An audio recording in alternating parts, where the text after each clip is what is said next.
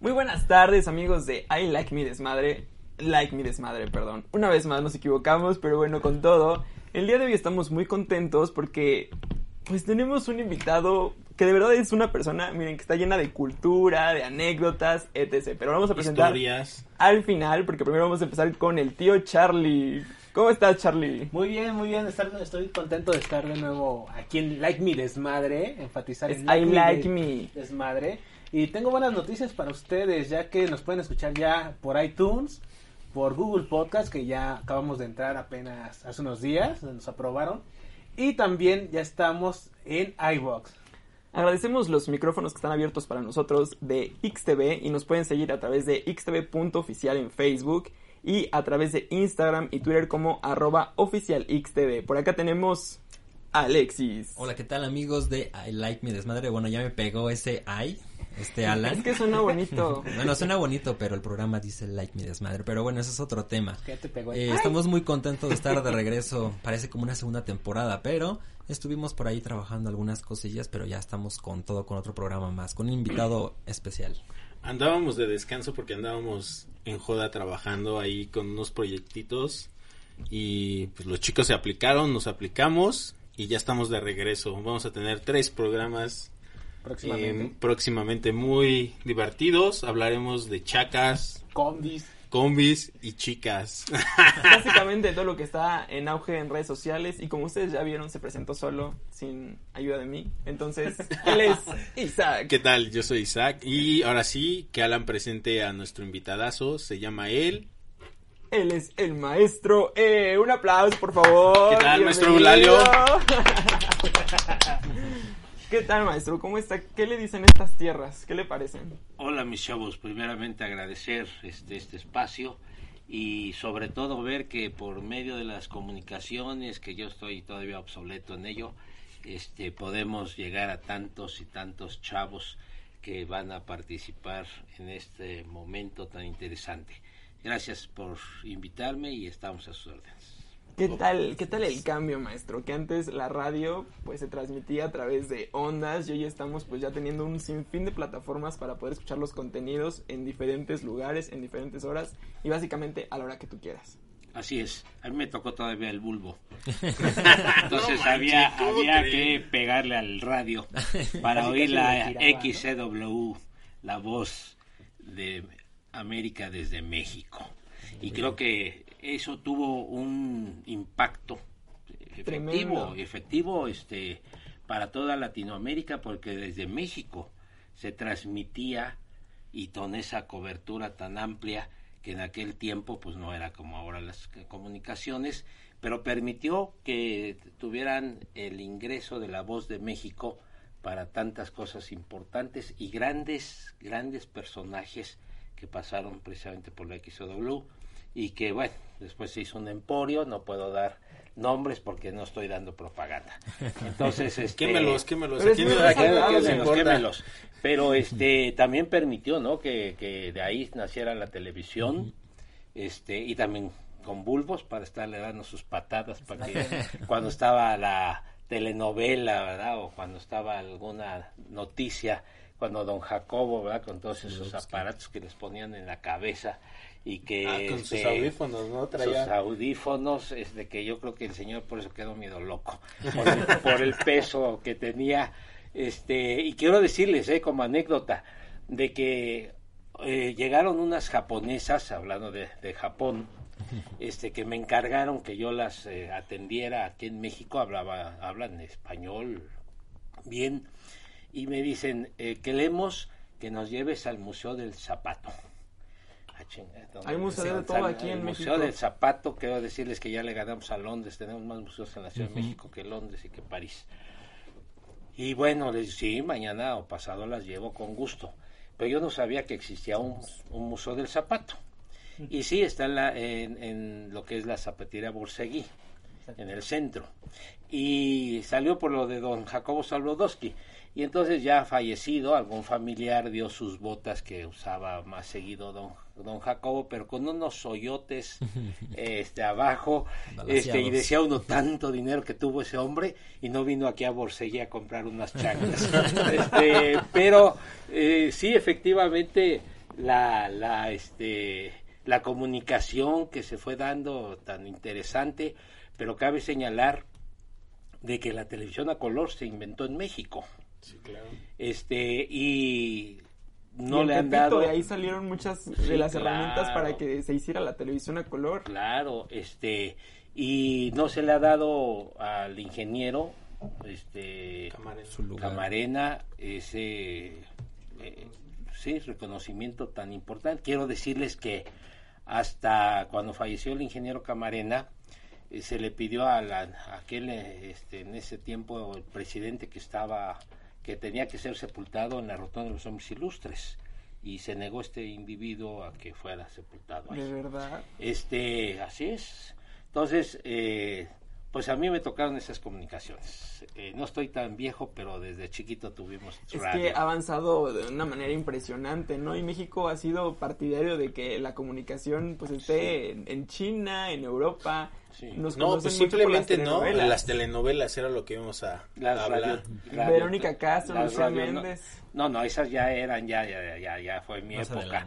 Este, de, Claro, de- pero de fueron carrera. este, embajadoras en el Pe- mundo. No, de pero México. eran las radionovelas. Mm, sí. las radionovelas que, que yo recuerdo que corríamos este luego mi papá eh, iba este diciéndole a- al que manejaba apúrate apúrate que ya va a ser Chucho ya va a empezar Chucho el roto. No manches. cuando este se escuchaba este el Calimán, pero Chucho el Roto, que fue todo un personaje de la época de 1800, este que efectivamente existió Chucho el Roto, pero fue un ladrón que tuvo un éxito en su tiempo, un carisma, eh, una personalidad que se maneja, de, de los pocos que se escaparon de San Juan de Ulúa, y entonces eh, eh, había la radionovela de Chucho el Roto, porque tenía a su novia que era este Esmeralda de Frisac, que era de, las, de la alta alcurnia de la época, ¿no? Este, y pues no la dejaban que anduviera con ese personaje, ¿no? Entonces ahí, ahí empezó, o sea, las telenovelas prácticamente nacieron por las radionovelas. Y el señor Azcárraga, que era español, el- el don Emilio, este, El padre el padre, el abuelo más bien, este fue el que hizo Inició posible, el que El inició aquí en México. De esos españoles que llegaron después precisamente De la Guerra Civil. de la Guerra Civil Española. Que Como bueno, se dieron mira, cuenta, sí. este programa va a estar muy interesante. El maestro tiene datos curiosos, pero hoy hablaremos de cómo es vivir en el, ex- en el extranjero. Pero precisamente pues el maestro nos está entrando pues en, en este universo de cómo las telenovelas pues llegaron a trascender a China, Alemania, Rusia, Verónica Castro y Lucía Méndez como les decía eran grandes embajadoras de México por, por esos lugares, pero yo quiero poner en, en, en la mesa un tema importante que va también relacionado con esto y es el disfrute. El disfrute de la televisión, el disfrute de los viajes, porque creo que nosotros lo vivimos diferente. Incluso tú también Sí, creo que claro. lo viste diferente a nosotros, porque Isaac es, como saben, es un poquitito más grande que nosotros. Ya lo estoy 34. quemando. Pero yo siento que en su generación, maestro, viajar era vivir la experiencia. Ahorita nosotros estamos como más como en el espapay, que el celular y que todo a través de la cámara. Sí, bueno, esta generación, yo soy principio millennial y los demás que me siguen adelante de mí, los millennial, Finales de milenio. este, pues pueden viajar al, al mundo desde tu celular y Ajá. sin moverte y conoces lugares y vives experiencias casi casi desde tu celular o la pantalla. Y ahora con la casa. cuarentena no queda de otra. Sí, ¿no? Y aparte, por ejemplo, no es lo mismo estar ahí que Pero en la televisión, refiero- pero sí, sí puedes decir, ah, yo ya estuve aquí, ya sé por dónde irme, yo ya sé llegar. Simplemente Google Maps es un lugar, te pones ahí el monito y vas recorriendo todas las Ya- calles de todo el mundo. Creo que se separa esta parte de la comunicación entre las personas, porque ya no es así de que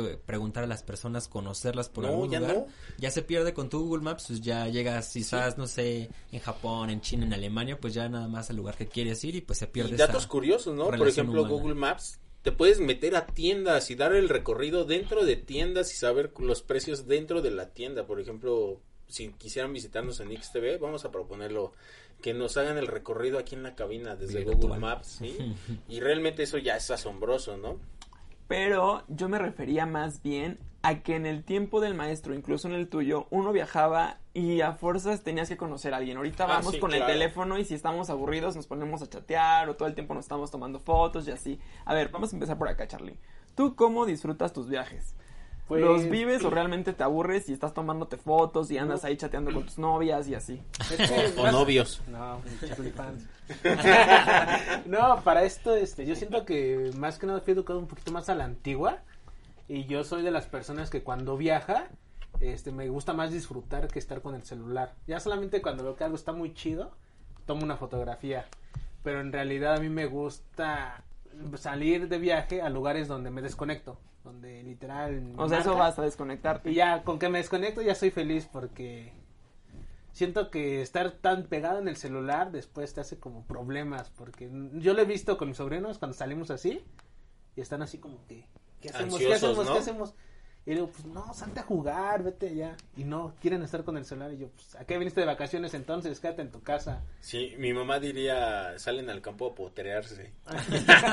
te sacan a pasta. Ah, Órale. casi, casi. Y por acá, joven Alexis, ¿cómo disfruta usted los Pues, viajes? Yo soy una persona que en, en lo personal yo no me gusta tomar muchas fotografías. Creo que eso ha sido como un pensamiento un poquito más filosófico dentro de mí, que no me gusta tomar fotografías. Esas me las guardo, ni siquiera las publico, todo queda en mi mente. Y es fotógrafo. Eh, algo así. Yo me, llevo, yo me llevo mi tripié y me hago mis autorretratos en todos los lugares. Como me gusta ir solo. No, mejor que lo descubran, que sea un misterio, que se cuente para que genere un misterio, eh, porque genera esa curiosidad más que nada, porque si lo grabas, le tomas fotos, se pierde a lo mejor esa Sí, magia de le ir a pierdes conocer. el encanto. Es como a mí me pasó cuando fui a Matacanes. Ujú. Me dijeron, no, es que Matacanes está poca madre y poca madre. Y cuando fui, sí está poca madre, güey. Neta. no, no, No, sí, sí vale la pena, pero necesitas ir con una condición buena porque son 12 horas de ruta. Y caminando, nadando, saltando. En lo personal, a mí sí me gusta andarme tomando fotos porque creo que los recuerdos fortalecen en tiempos difíciles y cada que yo quiero como inspirarme o estar feliz, veo esos recuerdos y me pongo verdaderamente happy. Pero a ver, maestro, cuéntenos usted, para visitar un lugar es importante conocer la arquitectura, conocer algo de su gente, de su cultura, para vivir más un viaje. O explorar. Bueno, primero quiero decirles este, por qué la experiencia de viajes. Eh, mis padres estuvieron separados muchos años y entonces se volvieron a reconciliar y entonces mi padre feliz porque ya tenía su familia y todo, este, lo invitaron a un viaje eh, excursión donde iban varias personas. Y pues nosotros no sabíamos que existían los aviones ni que existía sabíamos de Xochimilco sabíamos de, de Chalco sabíamos de, de ¿A poco este, Chalco era Nexa- turístico? Nexahualodo este, también este, ¿En Nezahualcóyotl era turístico? ¿eh? ¿Eran turísticos o lugares de visitar de Pues, domingo? de- de- yo creo que era para darse cuenta de lo que no debe de hacerse. Pero este, pues fue un viaje que pues cambió por completo nuestra perspectiva de vida, porque yo tenía 15 años eh, y fuimos a dar hasta Egipto. Pero Egipto estaba en tiempos de guerra. Entonces, este, teníamos que decir que íbamos a Etiopía. O sea, no podíamos decir que íbamos a Egipto, entonces paró, aterrizó el avión lejos del aeropuerto. Recuerdo que nos llevaban unos camiones de guerra a la terminal, la iluminaron cuando íbamos acercándonos, etcétera. Pero ahí me di cuenta que como no tenía yo experiencia en viajes, todo había perdido los boletos.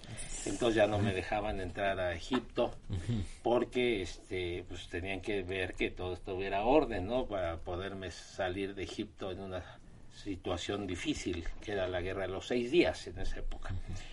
Entonces, bueno, fue la única vez que mi papá me quiso pegar. Nunca me pegó mi papá, pero esa vez sí se, se encabronó mucho.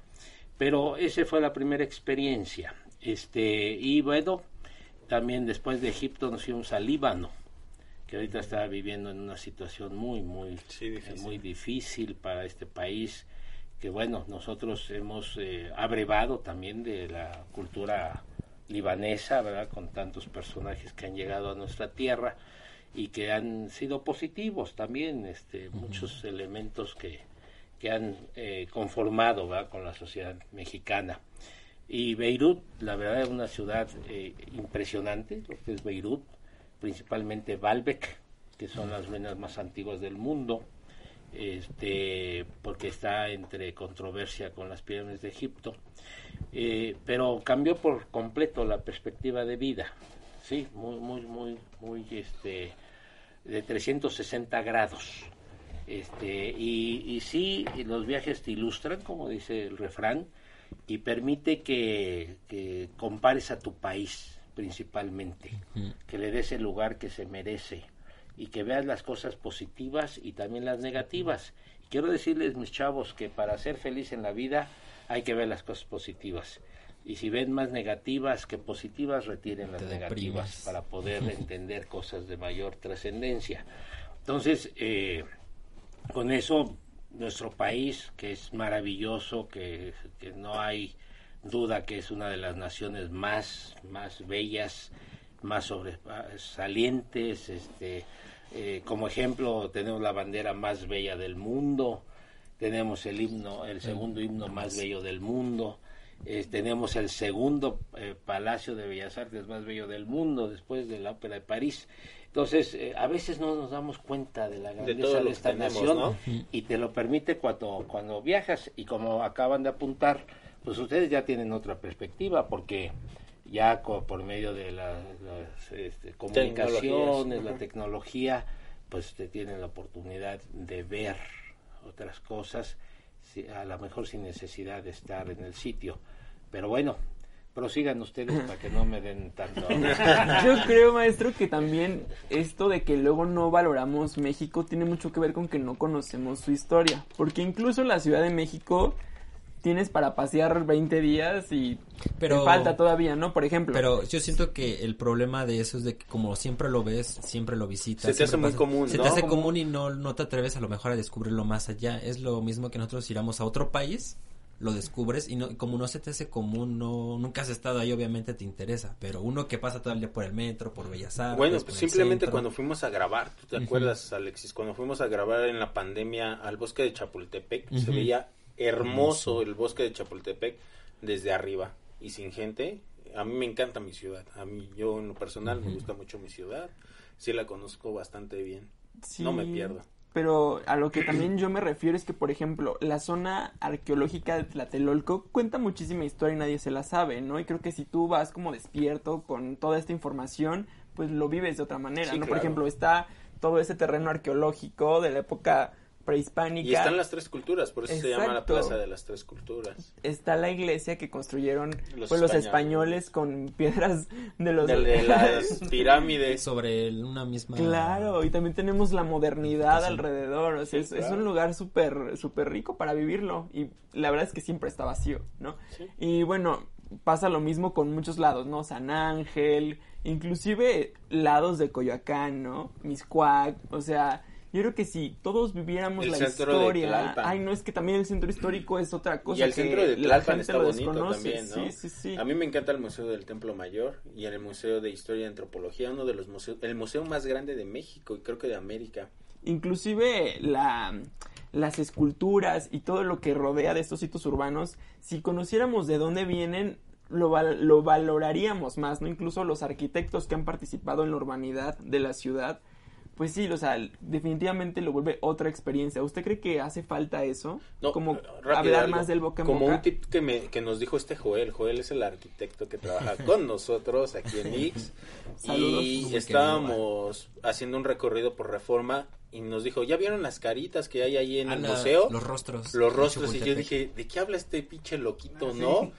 O sea, y, y, todos nos quedamos diciendo, ¿de qué habla? Y volteamos a ver la pared que da al frente de reforma del, del Museo de, eh, antropología. de Antropología e Historia y son rostros, son caritas. los nichos. Y nunca los había visto y diario paso por ahí, bueno, no diario, pero pasaba muy seguido por ahí. bueno, sí, sí, viajas diario porque vives en, lo más selecto de... Sí. las, las, lomas de Chapultepec. ojalá. Y tienes que pasar por ahí diario. Pero miren, eh, la avenida Reforma que es desde la época de Moctezuma, porque en Chapultepec estaban los baños De Moctezuma. de Moctezuma, de este, baños termales, había aguas termales. Entonces se hizo una gran calzada para llegar a Chapultepec. O sea, ese es su antecedente de esta avenida y que ha sido transformada por los tiempos, ¿no? Maximiliano la mandó a arreglar con, Con Carlota. Carlota. Que antes era el paseo de la emperatriz. Con Con el- el, con con el el- arquitecto Bolan, de apellido Bolan, eh, af- afrancesado, pero miren qué, qué, qué co- cosas. Eh, no me den tema porque me sigo. Este, yo tuve un compadre que no puede uno comparar, que a veces uno, es mi segundo padre, ¿no? Porque él me guió esto y lo otro, no, pero fue un, un gran personaje que formó parte de mi vida. Este personaje era nieto del arquitecto Bolan, pero también era nieto del presidente Gómez Farías, de don Valentín. Y qué coincidencia, don Valentín Gómez Farías fue el que hizo las leyes de reforma. No fue Juárez, sino fue Valentín Gómez Farías. Juárez nada más las, eh, las, Las promulgó. Como promulgó. todos los políticos. Este, Como el Emilio pero- que nos chingó. pero este fue el personaje de tal suerte que la iglesia católica no permitió que fuera sepultado Valentín Gómez Farías en ningún panteón del país, quiero decirles, lo sepultaron sus hijas en el jardín de su casa. Ahora está en la rotonda de los Hombres y Luces. Pero este el, la- el otro abuelo este era el arquitecto Bolan que lo trajo Maximiliano para hacer el paseo de la reforma, o sea, los conservadores por un lado y los liberales, y cómo se puede fusionar, Sí, ¿no? se fusionaron en Este, una dos elementos, dos, eh, eh, este, pero el paseo de la reforma que quiso hacerse como los Campos Elíseos de París y que a mi parecer es más hermoso reforma que los Campos Elíseos, este tiene eso- esos conceptos tan importantes de sus épocas en las que ha participado esta avenida y entre otras, ¿verdad?, el centenario de la independencia de haber hecho los momentos más bellos como la columna de la independencia, que ustedes ven cómo la Ciudad de México va bajando El nivel. los niveles y que el ángel está íntegro y que tienen que aumentarle Escalones. los escalones pasando los años y que ahora un grupo de mujeres que yo las vi más hombres que mujeres este quieren destruirlos en sus manifestaciones porque a mí me tocó una de esas manifestaciones como querían destruir el monumento de Juárez este y que no es posible que no exista esa conciencia de lo que en- significa nuestra identidad, ¿no? Este que eh, eh, la columna de la independencia para los mexicanos pues es el símbolo, ¿no?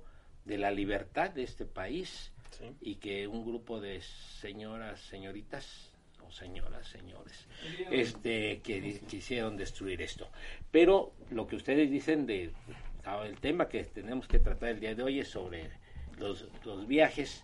Bueno, pues pasó de la reforma, es un viaje en el sentido de que se quiso hacer a los Campos Elíseos por parte de Maximiliano Carlota y que bueno, ha tenido sus cambios este, arquitectónicos, pero el que le dio más auge a esta avenida, pues querramos o no, fue don Porfirio Díaz.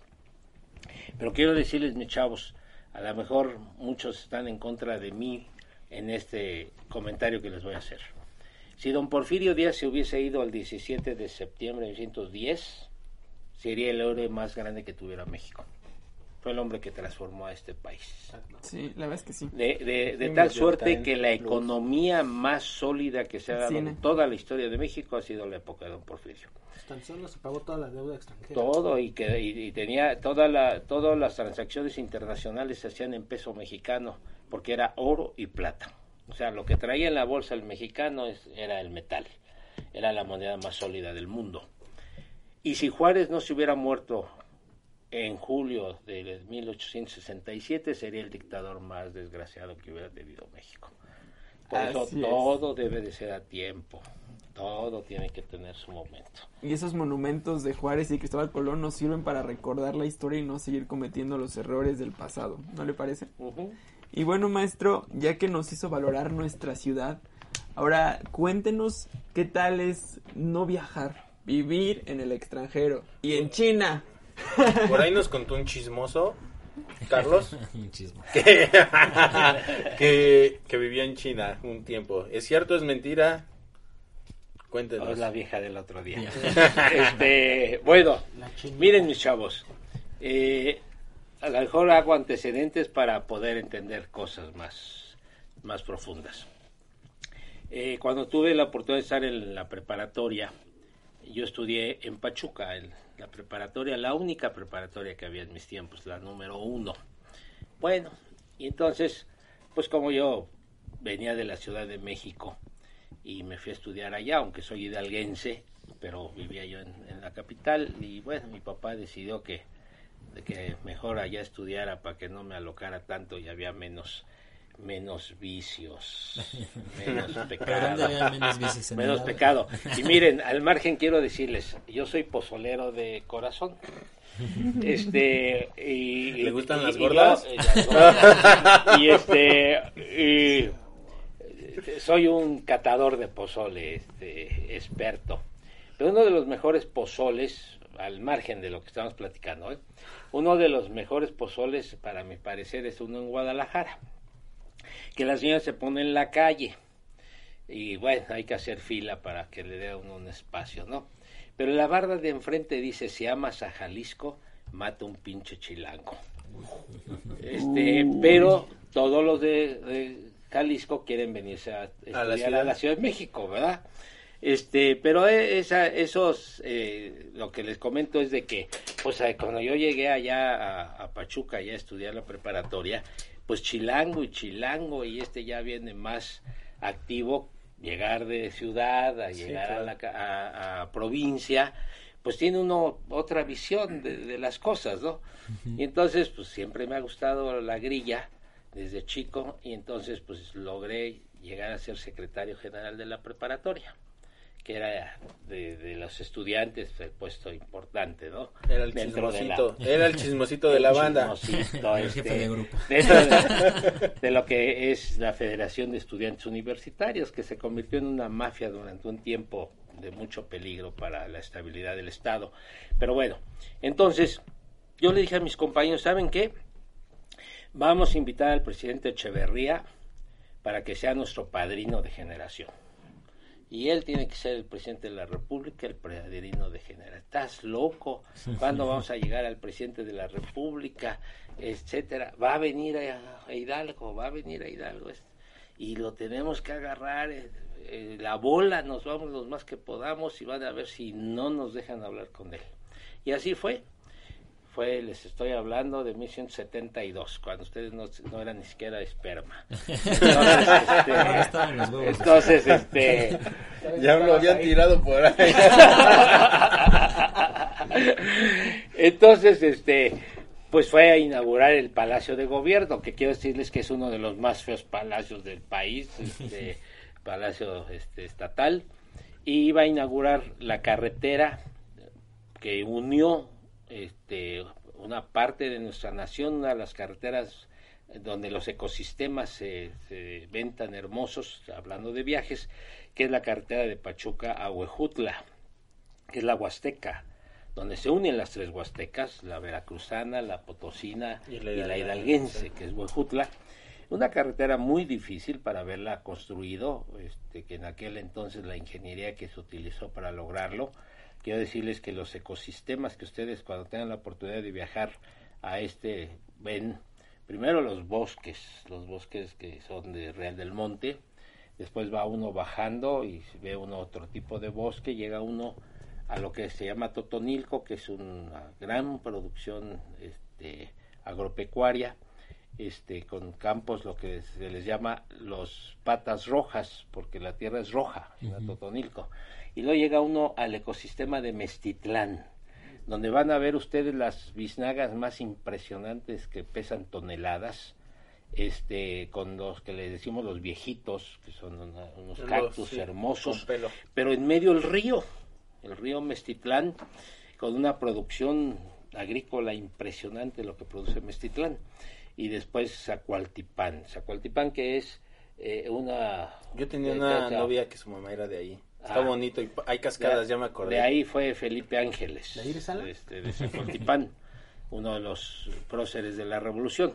Y este y son unos bosques diferentes a, Sí, a los bosques. y luego ya adentra uno a este Tlalchinieblas porque nunca se ve casi el sol ahí este es una neblina muy pesada y llega uno a la Huasteca a la Huasteca que ya es caluroso ya es este semitropical etcétera. Bueno pues el señor presidente ah y Molango disculpen Molango porque de ahí era el gobernador Manuel Sánchez Vite era de, de Molango y fue a inaugurar ahí también el Palacio de Gobierno la pista de, de de aterrizaje, etcétera. Entonces, ahí vamos en bola, no sé cuántos estudiantes éramos y nunca nos dejó pasar el Estado Mayor, al contrario, pusieron barricadas y dijeron, van a quemar al presidente. y entonces no logramos. Bueno, pero que había una pulquería cerca de la prepa, que hoy hablo con el señor de la pulquería, véndame un barril y se lo pago en abonos el barril de pulque. y lo subimos al único camión que tenía la universidad, le decíamos el chato. Y este y un compañero que su padre era trailero, échalo directo, vamos a secuestrar el camión y a subir el pulque para que varios de- me siguieran, ¿no? Hidalguenses, pues pulqueros. este y ya lo logro y ahí vamos hacia Molango porque sabía que iba a hacer la comida en Molango. Este y ahí vamos, pues eran concentraciones impresionantes cuando llegaba un presidente. Y pues uh, quedamos muy lejos, pero ahí vamos en bola. Pero como llevé el pulque, pues se empulcaron y nada más sobrevivimos como tres o cuatro. Pues ya llegamos, hay una, hay, hay una laguna que se llama la Laguna de Atesca y tiene una isla. Y en la isla fue la comida con el presidente. Entonces el camión presidencial pues, estaba estacionado en tierra y ya vi el camión de lejos, ¿no? Precisamente el Felipe Ángeles, así se llamaba el autobús y ya nos fuimos acercando, ya cuando vi, ya iba solo, solo, veo una, una rueda de jóvenes que estaban muy platicadores, pero cerca del camión, y yo veía que el Estado Mayor no los molestaba, ni el- lo del ejército y todo, me fui acercando, ya cuando sentí ya estaba en la bola, empezó la plática, escuchando yo su plática, después me enteré que eran sus hijos de Echeverría, porque tuvo muchos hijos Echeverría. Y entonces ya pues, el Estado Mayor pues, no, no tomó este, precauciones en mi persona, ¿no? Y es un chavo de 18 años. Es su otro hijo. Un hijo, ¿Quién es ese pinche un hijo- borracho? Ah, es otro no, hijo. no, ¿sabes qué? Un hijo putativo celebrantes Este, de este, y entonces, pues ya se acerca el presidente y, y le digo, señor presidente, yo represento a la prepa de Pachuca, etcétera, y queremos que usted sea nuestro, nuestro padrino. Que me sube al camión, me agarró del brazo y que me sube al camión. ¡Órale! ¡Órale, pinche borrachito! Aquí. Y pues ya dentro del autobús pues, me indicaron que tenía que irme al fondo, ¿no? Bueno, pues, el lujo eh, del autobús, ¿no? Y, y yo, este, como decía un gringo de mi tierra, con la cula granda, granda, porque, su- porque subía al camión. Ah, Bueno, ya, ya entendí. y- bueno, y entonces, este, ya me manda a traer. Y a ver, dígame, pues esto, señor presidente, ¿y qué quiere que el presidente de la República se, les apoye, no? Este, pues que nos ayude a que resuelvan porque se inunda mucho nuestra preparatoria. Ah, muy bien. Su secretario era un hidalguense también, don Ernesto Gil Ordoy. Este, y entonces ya le dio instrucciones, secretario privado, porque era muy joven. Este, van a ir a, va a ir a Los Pinos con sus compañeros este joven para ver este, de que quieren que yo sea padrino de su generación. Bueno, al siguiente pueblo, el que les digo, Tlanchinieblas, que hay que me avientan como, como este, Como saco. Como Ah, bolsa de basura. bolsa de basura, pum, que me avientan ahí. Yo sin un peso, ni siquiera poder recuerdo. vender pulque porque no no me llevé una jarra. Este, pero yo no, no, no quería ni lavarme las manos porque el presidente me había atendido. No crean que se me olvidan de la pregunta que me hicieron, ¿eh? no crean que se me va el avión. Entonces, Es que ya está este, grande. Y... Papá, estábamos todos enterados. y entonces, este, pues ya una señora generosa, de una tienda, le platiqué que yo iba en la comitiva del señor presidente, pero pues que había dejado mi cartera en el camión que iba, etcétera, etcétera, y me dio hospedaje en su casa y me dio dinero para regresar. Bueno, pero llegando a la casa, mi papá, ¿qué hiciste, hijo? Este, porque vinieron de la policía judicial a buscarte. Algo malo hiciste. No, papá, hasta eso que no he hecho cosas malas estos días. Aún. Aún. Es que vinieron a buscarte, hijo, y te- te- me vas para México por- hasta que revise yo qué es lo que sucede. Pues el señor gobernador se incomodó de que haya yo me atrevido a, A a ver al presidente sin tomarlo en cuenta. Y era una época en que la mafia del poder era tremenda.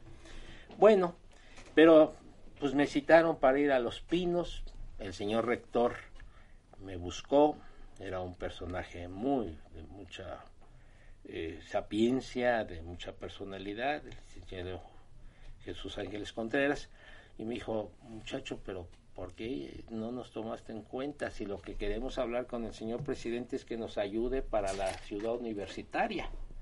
que ya se tiene el terreno, pero no se tiene los, los elementos para construirla.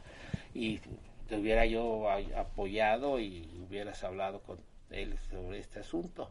Pues voy a ir a Los Pinos, señor. ¿Lo apoya usted? ¿Quiere que le eche la mano, chavo? Bueno, pues ya voy a Los Pinos otra vez, me acompañó el señor rector y algunos otros funcionarios de la universidad, supuestamente para hablar con el secretario privado, y no, nos pasaron otra vez con el señor presidente. Otra vez. ¿Y usted estaba onda. nervioso? ¿Estaba onda, ¿no? tranquilo? ¿Qué onda? No, el señor normal, ¿y el normal. pulque? ¿eh? Y el pulque. Sí, el pulque. Y entonces, pues ¿Era, ya... era buena onda? Sí, fíjate que sí. No, no era mamonzón No, ni creído. Fíjate que no. ¿Y Era usted como no? nuestro jefe acá, chido. Sí, sí, ¿Sí? sí, era, era, era muy sencillo, Echeverría era muy, muy, muy ecuánime. Bueno, y entonces pues, ahí le trató el señor rector y ahí autorizó la, la ciudad universitaria. Ahí. ¿Y por qué no decirles están que- sus nombres quiero en oro? decirles que mi certificado de prepa está firmado por el señor presidente. serio? Luis Echeverría, sí, sí. Bueno, bueno, pasando los años, este, ya yo casi terminando mi carrera en la UNAM, eh, conseguí trabajo de, de office boy en la Cámara de Diputados, del que llevaba la correspondencia, traía, esto en la oficialía mayor de la Cámara de Diputados. Trabajaba con Emilio. ¿También le debe? Con Emilio. Ah, no, no, no. No, eso ya fue después, pero con su tío. ¿no? El tío de Charlie. eh, con el tío, sí, un gran diplomático. Su padrino. Sí, ¿verdad? Y entonces, la pregunta que hiciste, ¿eh? No crees que... Y entonces, este, fue el quinto informe de gobierno de Echeverría.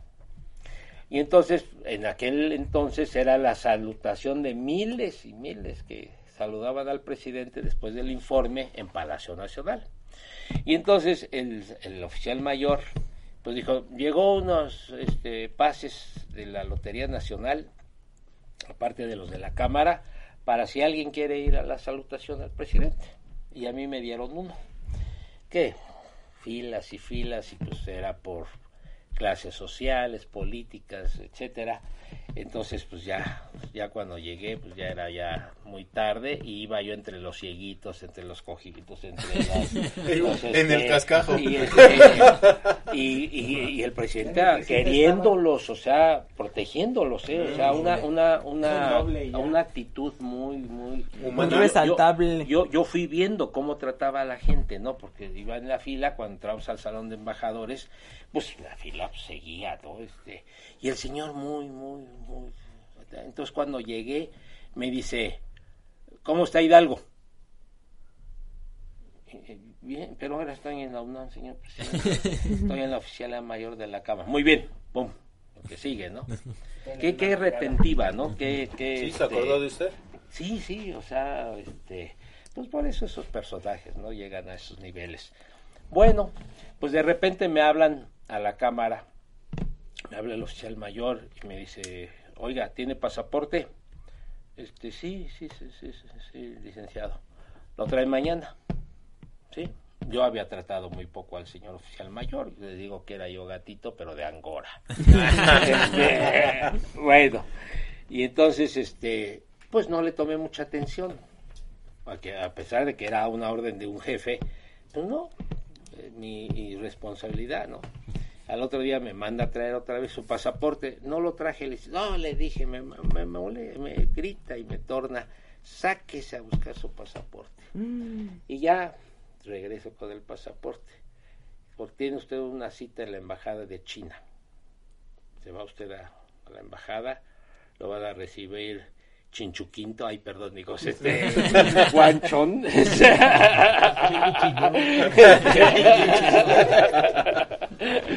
y entonces pues ya me voy a la embajada, me entrevistan, acababa de hacer relaciones México con China. Fue de los primeros países que hizo re relaciones con China porque estaba dividida las chinas, ¿no? China popular y China nacionalista. Y había cerradas, estaban cerradas las fronteras de China, o sea, estaban fortaleciendo internamente. Entonces pues, ya me entrevisté y todo, este, y pues salió con que me iba becado para China por órdenes del presidente de la República. Este, y éramos dos nada más, dos, uno se llama Manrique Moeno y un servidor yo decía, pero pues si yo no, ni lo pedí, ni lo, ni, este, y yo estaba ya en mi último semestre de facultad. Y bueno, pues usted sale en tanto tiempo para China. Va a hacer usted la especialidad en educación. Pero todavía no acaba la universidad, dice, ¿no? Sí. ¿Ah, sí? O sea, ah, este, ok, ok. Sí, sí, sí, o sea, este, que me preparara para terminar este, mi último semestre, que Ajá. faltaban meses. Ah, ok. Y así fue. Y entonces eh, ya a China, en aquel entonces, imagínense, para llegar a China, ¿Cuántas todos horas? los, todos los eh, eh, pues yo creo que han de haber sido, no sé, unas 30 o porque eran, Es lo de menos, ¿no? pues sí, eh, eran muchas escalas, pero el asunto es que llegué a China. Yo llegué a una China donde nada más usaban cinco colores en sus ropas, todos vestidos estilo Mao, que no sabía uno si era China o chino. Este, parejo. Toda- todas sus calles oscuras, muy poca luz, muy pocos vehículos, Uy. no había centros comerciales, no había absolutamente Nada nada. de lo que era, era un país con eh, el fortalecimiento de un país socialista, ¿no? Para poderse fortalecer internamente. Y el presidente Mao, pues no quería que hubiese injerencia de otras naciones, tenía eh, mucho este, cercanía con Rusia, digamos, Rumanía, Yugoslavia, Polonia, pero esos estaban metidos en oficinas como son sus idiosincrasias, pero no veía uno en la calle turistas o gente. Al principio cuando yo salía a la calle, miles y miles se me acercaban, no me tocaban ni nada, sino se hacían como vallas para verme porque no no no, no habían visto mucha gente no había visto Está muy cagado, vengan a Ese No, chino no, es diferente. No, no tan zoológico, 50 yenes. Aquí es gratis. no sino que querían verme los ojos principalmente los ojos porque no no habían visto ojos occidentales Este o sea. entonces al, al, al principio yo me sentía incómodo o sea eh, temeroso digamos pero ya después me gustó no me sentía yo famoso. Oiga, ¿y qué tal las chicas por allá?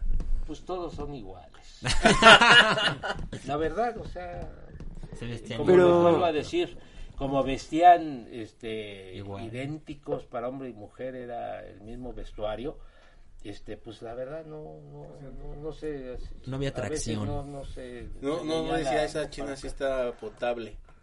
Y resultaba ser un chino. ¿Y cómo le hizo con el idioma? ¿Qué tal estuvo el idioma, el cambio de horario, la eh, comida, la cosas. Adaptación? Este, Él no se enamoró primero, del chino. No, no, no. Este, primero, pues lógico que no aprendí ningún, antes de irme, ningún idioma. El inglés, pues lógico que no se manejaba, porque los chinos lo que odiaban eran los El gringos, ¿no? Este, sino que todo fue por medio de traductores Y, te- y la... intérpretes. porque yo les calificaba su español. Ah, Porque presente por Echeverría, eh, el, gobierno chino de Mao, este, que fue el que luchó México para que entrara a la ONU, China. La ONU no estaba en la sede de la ONU y este el gobierno mexicano luchó con su diplomacia que le caracterizaba porque México ha sido Es muy diplomático. eh, en, cuestiones diplomáticas somos de alto nivel. Este se este, se logró que China ingresara. Entonces le tenían un afecto muy especial a México muy especial. Entonces eh, dentro de, de las, eh, lo que para nosotros es preparatoria se tenía que aprender español era el idioma en lugar del inglés ¿En serio? Español. el español, el español. Y, y, y ven ustedes eh, todo lo que nos han invadido ahora los chinos, cómo hablan el español. y, y uno dice, bueno, tan rápidamente, tan rápidamente, este, ¿cómo es que aprendieron el idioma? No, es que muchos ya vienen de China con el idioma El español. mucho este porque yo fui diputado por Tepito, La Lagunilla, etcétera y este Oigan, ¿y mi celular? y me tienen ya te lo robé Ah, captó rápido.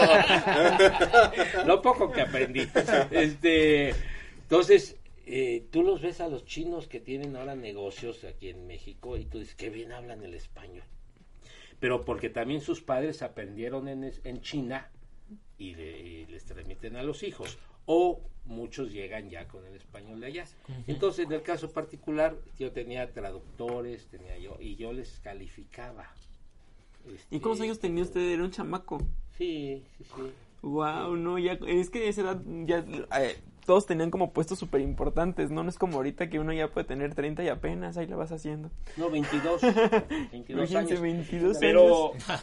Y ya con esa responsabilidad, Pero miren, chicos, estaba yo en un mundo con miles y miles de seres, es el país más poblado del mundo, como les vuelvo a decir, yo salía a las calles y la gente me hacía vaya y yo me sentía Dios. eh, no, no, no, no, no tanto, pero me sentía yo como eh, Mercury, este. 22 Pero años. el carro. ¿Y no tiene un chavo por ahí votado en China? No, fíjate que no. ¿No se aplicó? No, fíjate que no. No, yo me No, es que no, no, machín. es que yo no conocí una persona dos veces. O si sí, no los conocí otra vez. Oh, no, sí, sí, no, no, las no, no, fíjate que no, no, no, no, no conocía. Me mandaban en la mañana a una persona, me atendían el día, me llevaban a donde tenía que, porque eh, estos estudios, más que estar dentro de una escuela o estar estudiando, no, era ver todo el sistema educativo de China, desde los párvulos hasta los doctorados y todo, este paso por paso, estar conviviendo y compartiendo en las escuelas, estar viendo sus avances, etcétera, porque la educación china fue la que cambió el país. Mao recuerdan que era maestro. Entonces era un hombre que quería a su país, que primeramente educarlo y cultivarlo para Claro. salir adelante. Entonces todo. Echeverría, enamorado de, del sistema y de Mao, y el que no ama a Mao, ¿verdad? Pues este no. no, este, ¿Ya no oíste? El que no la mamá. Pues eh, eh, lo que él le interesaba era que, que le trajeran los elementos exactos de lo que estaba sucediendo en China para en México establecerlo. Aplicarlo. Aplicarlo, pero bueno, ya era su prácticamente su último año de gobierno y ya no ya no se lograron grandes objetivos y recordemos esos grandes secretarios de educación pública que como el profesor Carlos Han que, que- que fue secretario de educación etcétera entonces este esa fue la etapa pero fue una etapa de tristeza ¿En serio? ¿Por de qué? soledad Oh, claro. de- Sí, de- claro. no fue fue difícil difícil ¿Cuánto difícil. tiempo fue, dice? como seis meses Seis meses, Seis meses. lejos de la familia. La comunicación ahí era otra. Y- o sea, y otra ¿cómo le hablabas a alguien? otras Sí. costumbres otras todo completamente diferente ¿La comida no le gustó? otra tristeza hay algunas cosas ricas pero digamos como un día me dieron huevos de mil años que le llaman que los entierran este, durante mucho tiempo y después los guisan y ay Dios es de las comidas más feas que he comido en mi vida pero este pues la comida china pues, la- base de, de principalmente vegetales, ¿no? Pero yo sí, yo sí sufrí, ¿eh? porque mi compañero no nos dejaron vivir juntos. Él, él lo mandaron a un lado, yo a otro. Recorrí muchas partes de China, muchos países, muchas este, provincias. Quiero decirles que son paisajes impresionantes que tiene China. O sea, esas sierras que tienen, que, que no hay en otro lugar del mundo que ahora con esa infraestructura, con el poder económico que tienen, han hecho eh, unas maravillas, ¿no? Los, los, puentes más largos del mundo, las carreteras eh, más panorámicas más las bellas. presas. Exacto, ¿no? Este, cómo se fortaleció, pero miren. Oiga, maestro, de, sí. perdón, ¿nunca fue a un templo budista, entrenó kung fu o algo similar? Estaba prohibida la religión. ¿Y kung fu? todo estaba prohibido. Todo lo que tenía que ver con aspectos religiosos estaban prohibidos. Creo que como dijo Ale, eso no lo están prohibiendo de nueva cuenta. Estaban bien deprimidos, entonces la ciudad china creo que también era triste, ¿no? Su atmósfera, como sí, dice, era triste, miren, la misma ropa. La, la ciudad, la ciudad eh, prohibida de China, que tiene 13.000 habitaciones, eh, que ahí estuvo el último emperador chino, sí. ¿no? Este, que es interminable conocer ese, ese, espacio, ¿no? Que por eso los emperadores chinos no sabían lo, la realidad de su pueblo, porque por adentro, adentro tenían todo, ¿no? toda la, la, ostentosidad, y yo creo por eso han ido cayendo las monarquías. Pero este China es impresionante, o sea, ver, ver la muralla, el haber hecho más de cinco mil kilómetros, que es eh, hacer un, una muralla desde Mérida hasta Tijuana, este, dividiendo a nuestra nación sí. este y cómo los chinos hicieron esa obra que dicen que es lo único que se ve la mancha desde la luna hecha por el hombre la única obra constructiva hecha por el hombre que se ve desde la luna la mancha no se ven las piedras ¿eh?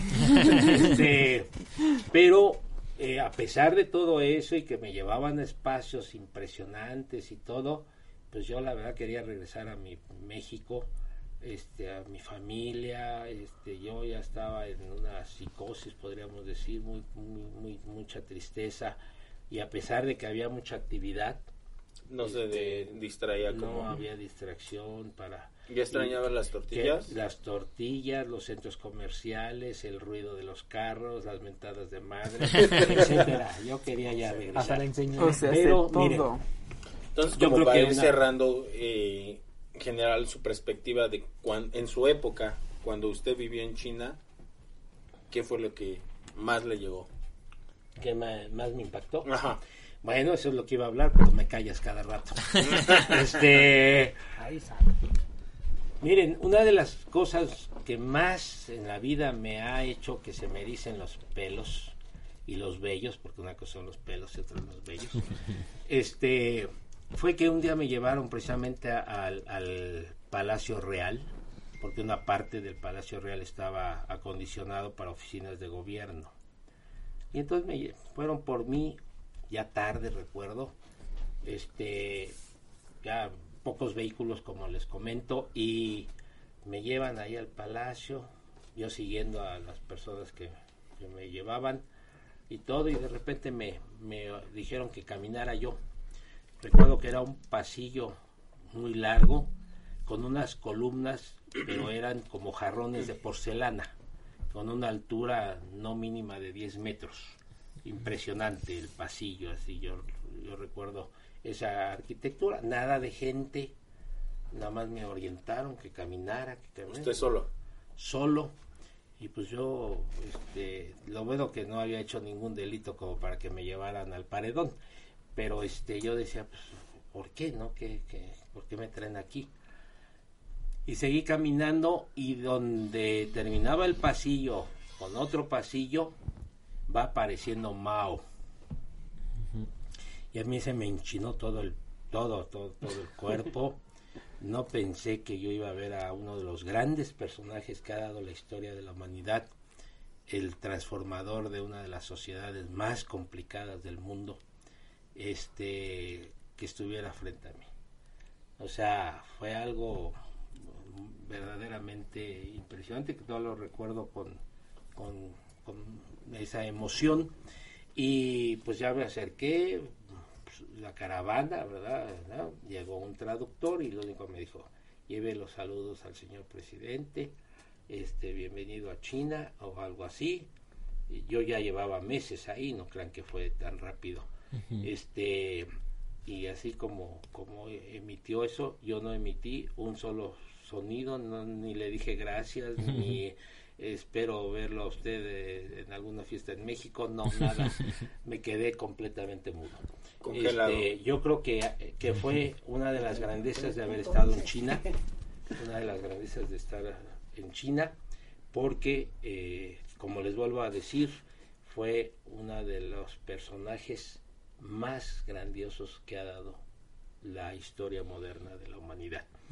Y bueno, eh, no duré mucho tiempo en China, me sacaron, vi a Hong Kong, este, eh, a Shanghái, de Shanghái a Hong Kong, ahí estaba la feria, la feria internacional china, donde China estaba presentando al mundo las grandezas de China, de, de su industria, de su cultura, etcétera, pero donde no podían entrar a China, sino que era vía Hong Kong. Pegaron, pegaron la feria a Hong Kong y por ahí me sacaron. ¿Y por qué me sacaron? Porque yo pensaba que iba a ser más largo el proceso. No, lo que sucede es que ya estaba muy enfermo Mao y murió al poco tiempo. O sea, que tuvo la fortuna de conocerlo Sí, antes de que falleciera. Sí, estamos hablando de uno o dos meses, yo creo que antes de que falleciera. Sí. Bueno, llegué aquí a México y sí, no sé, no sé cuánto tiempo pasó, pero no fue mucho. Fue poco. Este, y bueno, la noticia impactó al mundo. Este, y miren ahora cómo está China, ¿no? O sea, Una, que en esta, en esta guerra que estamos viviendo, en esta guerra de bacterias, biológica. biológica, que puedo asegurarles que quien va ganando la guerra es China. Totalmente. Desplomando a los Estados Unidos. Está desplomando. Muy bien. bueno, No, no. Bueno, maestro, pues le agradecemos mucho su tiempo. De verdad que esta plática ha sido súper retroalimentativa y nutritiva para todos nosotros. Y bueno, me encanta ver que usted era tan joven, que pudo con, con toda esa experiencia que, como usted dice, no todo lo que brilla a lo mejor es oro. Hay pros y contras siempre. Y le agradecemos mucho que nos haya acompañado este día. ¿Algo que decir? No, no, no, al contrario, muchísimas gracias y pues yo creo que esa retroalimentación que nos dio de su experiencia viviendo en China a sus 22 años, en una época en donde no había globalización como la hay ahorita, es otro enfoque de la vida. Porque, por ejemplo, yo no he ido a China, pero la conozco por Google Maps. Me han mandado. Por Mulan.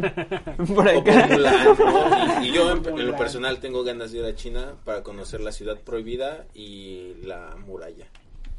Yo es lo que quiero. Y a ver a unas chinitas sabrosonas si se pegan, pues, no queda ¿Una geisha? no estaría mal. Pues igual agradecerle su visita, eh, el conocimiento que ahorita nos compartió histórico igual, que es asombroso todo lo que puede contener uno en cuanto a historias y en cuanto a vivencias y que creo que no queda más que pues decir que hay que conocer el país, el mundo, porque eso sí transforma a las personas, tu visión de quién eres y qué haces aquí también. Bueno, pues con este programa tan cultural nos despedimos. Síganos en nuestras redes sociales, arroba xtv.oficial, Instagram y Twitter, oficial xtv. Y bueno, pues esto fue un episodio más de nuestro programa I Like Mi Desmadre, que no, que es Like Mi Desmadre, perdón. y bueno, nos vemos la siguiente semana. Hasta luego, bye. Bye. Gracias. Buenas tardes.